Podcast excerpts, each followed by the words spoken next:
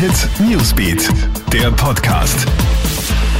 Hey, ich bin Michaela Mayer und das ist das Update für deinen Donnerstag.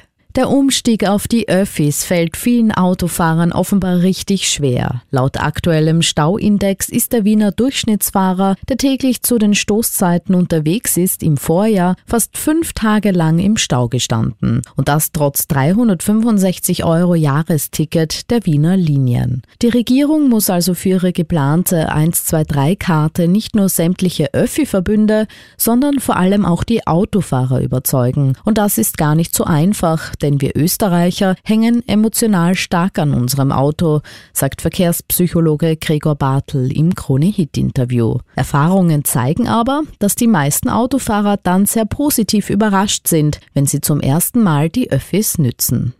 Das Europaparlament hat den Brexit-Vertrag gebilligt. Damit ist der Weg frei für einen geregelten Austritt Großbritanniens aus der Europäischen Union morgen Abend.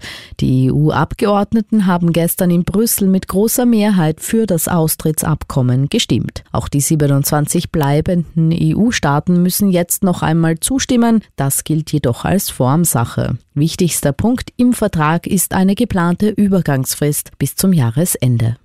Die Weltgesundheitsorganisation WHO berät erneut darüber, ob sie einen weltweiten Gesundheitsnotstand ausrufen soll. Grund ist die Ausbreitung des Coronavirus. Der Notfallausschuss kommt heute hinter verschlossenen Türen zusammen. In China ist die Zahl der Todesfälle durch das neue Virus mittlerweile auf 170 angestiegen.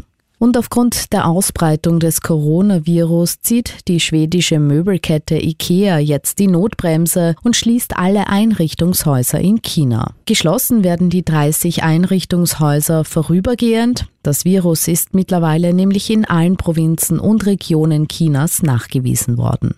Alle aktuellen News gibt's für dich stündlich im Kronehit Newsbeat und laufend online auf kronehit.at. Newsbeat, der Podcast.